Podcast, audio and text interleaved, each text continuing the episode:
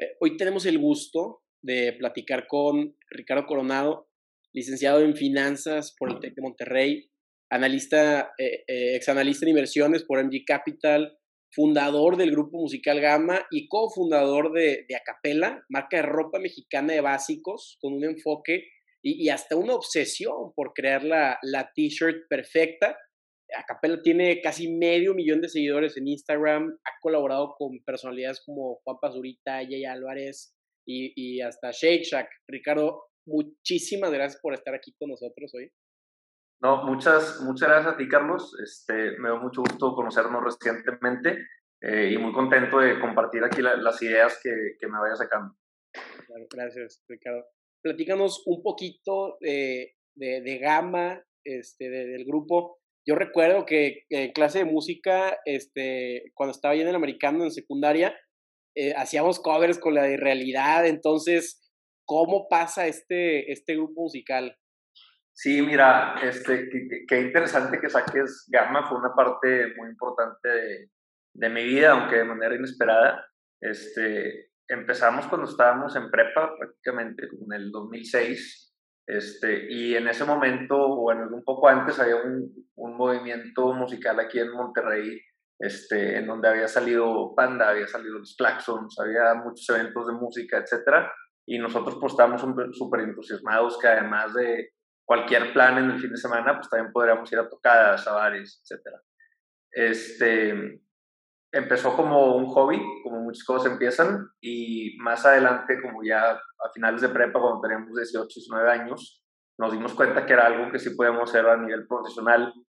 Inicialmente grabamos nada más un demo que tenía cuatro o cinco canciones, porque yo hace 15 años no había, no había Spotify, y pues grabamos nuestro disco y, lo empezamos a distribuir ahí entre gente de la universidad, etcétera.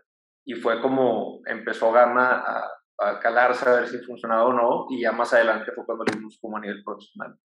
Ahora, ¿cómo lo hicieron para dar este siguiente paso, no? Porque, digo, como tú decías antes, no había Spotify, este, y aparte de Panda y Claxons, yo creo que ustedes fueron como los pioneros en el mundo eh, artístico independiente en Monterrey, ¿no? Porque ya Claxons y, y, Panda como que se veía que tenían un poco más de, años, ¿no? Entonces, verdaderamente ustedes este, le metieron, como inspiraron a chavos de la edad a que digan, oye, si ellos pudieron, nosotros también, ¿no? Y lo ves ahorita con todo tipo de bandas independientes.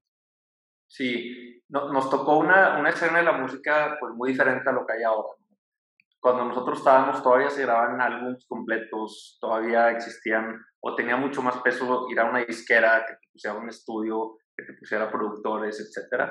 Entonces era, era una industria de la música un poquito más tradicional, este, pero pues estuvo bien interesante porque ya una vez que nos dimos cuenta que nos, que nos gustaba y que sí había, habían grupos en México que la habían hecho pues, a nivel internacional, fue cuando nos animamos a ir a tocar puertas a diferentes disqueras, a diferentes estudios de grabación este, grabamos eh, prácticamente dos discos. El primero se llamó Para el Tiempo, el segundo se llamó Amar, se me hace.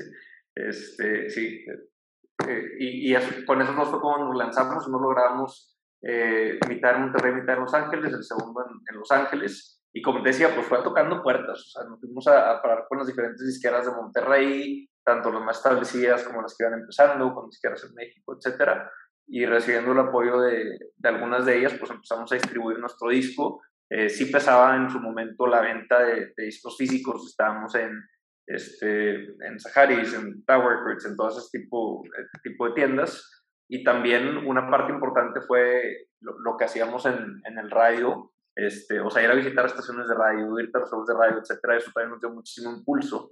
Y a final de cuentas, pues haciendo todo este tipo de esfuerzos, sí logramos posicionar algunas canciones como la de realidad que mencionabas, este, pues en top 5 o top 10 nacional ahí por, por varios meses, entre alguna otra, ¿no? Claro, ahora, de, después de la banda o después de Gama, ¿nace a capela o a capela nace estando eh, en estos circos musicales? ¿Cómo, ¿Cómo aparece esto? Mira, pues, pues, a capela, como tú sabes, es un término, es un término musical, ¿no? Es como la interpretación de una pieza musical, nada más con la voz, sin necesidad de acompañamiento. tanto Hugo, mi socio, como yo, pues somos músicos desde, desde chicos y es algo que traemos como muy arraigado. Pero Acapela nace hasta después de Gama. Este, pero la idea sí nace a partir de una necesidad que nos dimos cuenta cuando estábamos de gira. Estábamos en, creo que en Mérida, dando en un concierto, estando allá nos contratan para otro, necesitábamos comprar ropa y pues fuimos a los centros comerciales y estaba las típicas marcas tradicionales, no había nada de ropa interesante. En ese momento era el 2002, estaban muy de moda las graphic t-shirts y no encontrábamos buenas. Entonces como que ahí se despertó entre, entre mi socio y yo la, la idea de, oye, ¿sabes que Una oportunidad de hacer graphic t-shirts aquí en México. Ahí nace la idea, pero ya fue hasta después de que se terminó Gama, de que ya no estábamos graduando, etcétera, que dijimos, oye, ¿por qué no empezamos este, este nuevo proyecto que, digo, ninguno de los dos estuvo moda ni nada, pero creemos que, que hay una oportunidad de negocio importante ahí. Ahora, ¿cuál fue como su, su mayor reto o área de, oportunidad para posicionarse como líderes en básicos para hombres? Este, ¿Era más eh, distribución, este, logística o, vender el producto? Creo, creo que hay dos retos este, muy importantes. ¿no? El primero es que desde el principio tratamos de enfocarnos en solucionar eh, solucionarle algún problema al mercado que queremos atacar o solucionar este, alguna oportunidad de negocio. Este, y eso fue lo que nos llevó a primero empezar con un enfoque en ser los mejores graphic t-shirts y irlo madurando, pasamos por muchas etapas. Ahorita, pues lo que más usa la gente son, son basic t-shirts, es nuestra categoría que más crece, aunque tenemos algunas gráficas muy padres. Entonces, eh, el primer reto es seguir evolucionando y siempre enfocarnos en en solucionarle un problema a alguien o agarrar una oportunidad que ahorita pues, esté, esté, subiendo como tal. Y el segundo, que fue un reto pues, muy, muy importante, es dar con la calidad necesaria que nuestro cliente está exigiendo.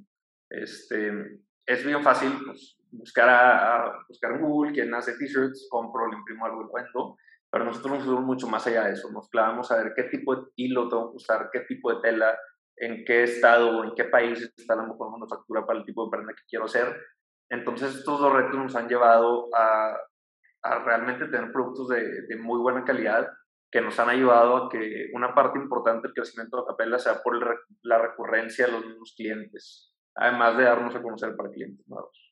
Claro, y aparte, qué interesante y qué, qué mentalidad que, que puede inspirar a, a, todos los que nos estén escuchando sobre que a ver, eh, no sé, tal vez no te gustaba la música de la época y dices, oye, yo puedo hacerlo, o sea, yo puedo tocar puertas y luego no encontramos este, las graphics que queremos o, o queremos hacer hasta nuestro trabajo en sueño y te lanzas, ¿no? Qué, qué padre mentalidad como que yo, yo puedo, yo puedo, yo puedo. Ahora, ¿qué, qué se siente o cómo se sintió cuando GQ, que es la, máxima, máxima casa este, de moda, eh, de revistas, los bautiza como las mejores t-shirts en México. ¿Qué, ¿Qué, se sintió? Este, ¿Fue un, golpe? ¿Se te puso la piel chinita? La, la verdad es que sí, este, y yéndome un paso atrás de, de QQ, lo que, lo que más me importa a, a, mí, en, bueno, principalmente en este negocio que estoy atendiendo a, pues, a gente de, de, mi misma edad, probablemente gente que, que, que tiene necesidades similares a las mías, lo mejor que me puede pasar es cuando alguien me hace un buen comentario de una experiencia de compra que tuve en el Me atendieron muy bien, este, me gustaron mucho las camisas, oye, me la compré en un color y pues ya me fui por todos los colores que había disponibles, etcétera. Entonces, el, el que alguien te dé un buen comentario para mí pesa muchísimo este, y es uno de los drivers más importantes para querer seguir creciendo y seguir por la línea en la que estamos, ¿no? Ahora, cuando es comentario positivo, viene de una revista como GQ, que como tú dices es de las casas editoras más importantes eh, del mundo de condenadas, este, eh, y además es como una autoridad en la, en la moda de hombre, que es, es algo que, que, ha ido creciendo muchísimo, pues claro que fue, pues fue un logro muy importante para todo el equipo. Y me gustó mucho que, que ese son las mejores t-shirts de México no estaba nada más enfocado en es una marca relevante, porque si algo hemos sabido hacer bien es contar historias, este, es, es que la marca sea de cierta manera como famosa o muy conocida, pero me gustó que se clavaran también como en la, en la calidad. Entonces, si de por sí el comentario de un cliente satisfecho, sea un cliente nuevo, un amigo, lo que quieras, te, te, llena, pues el que sea alguien que realmente le conoce el tema, pues sí, sí fue como este, un milestone muy importante para todo el equipo y pues, lo, lo vimos aquí juntos y padrísimo. Ahora, con tantas personalidades, colaboraciones, este, lugares exóticos que han grabado contenido, ¿qué es lo más divertido de, de trabajar en la capela? Ve, creo que las colaboraciones han sido una parte muy importante para, para nuestro negocio. desde que empezamos, desde el, desde el 2013, teníamos colaboraciones con la planilla del TEC que creíamos que iba a ganar, con pintores locales, con gente que ilustraba, con diseñadores de la cosa. Desde el mero principio traíamos eso. Este, hemos colaborado con todos, desde artistas plásticos, desde otras marcas, este, influencers, lo que tú quieras. ¿no? Eh, creo que la más reciente a mí me emociona mucho, la de Shake Shack, que la mencionaste hace rato, eh, por dos razones. Uno, porque las hamburguesas están buenísimas y, y como que está padre, se, me hizo muy innovador el, como una marca de ropa está colaborando con una marca de hamburguesas, ¿no? Entonces, uno, pues está como, como fuera de lo convencional y dos, porque pues es una marca internacional muy reconocida y nos obligó a, a como step it up un poquito, a ver, estoy trabajando con lineamientos de una empresa que tiene muy estudiado cuál su branding, que no nos va a dejar regarle nada.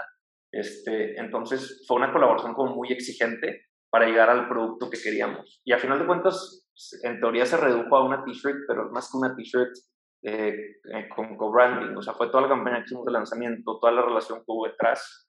Creo que esa es de las colaboraciones más que más me ha emocionado. Hay otra que a mí me gustó mucho, que fue hace, fue como en 2018, con un pintor de Los Ángeles que se llama Thank You X, que hicimos cuenta chamarras de mezclilla, acabamos de empezar a desarrollar chamarras de mezclilla y él hizo un diseño personalizado para cada una, se lo puso en la espalda, hicimos 20 y se vendieron en 2-3 horas online. Entonces también fue como que una satisfacción muy grande, aparte costaban como 400 dólares, o sea, este, fue una, una colaboración muy diferente a lo que habíamos hecho normalmente y también me gustó mucho eh, haber trabajado pues, con un pintor a final de cuentas, que, que es, es, algo que siempre nos ha gustado en la capela. Claro, me imagino que, que en su empresa tienen mucho la mentalidad de de crear, ¿no? Y lo tienes desde crear música, crear arte, crear prendas que al final del día son una manera de expresión, ¿no? Que, que tienes tú. Ahora, para la gente y, los que quieran emprender, ¿qué, qué le recomendarías? Este, eh, o más que nada chavos que, que están saliendo de universidades, que traen hambre, que, que, dicen, yo quiero hacer esto, yo quiero crear.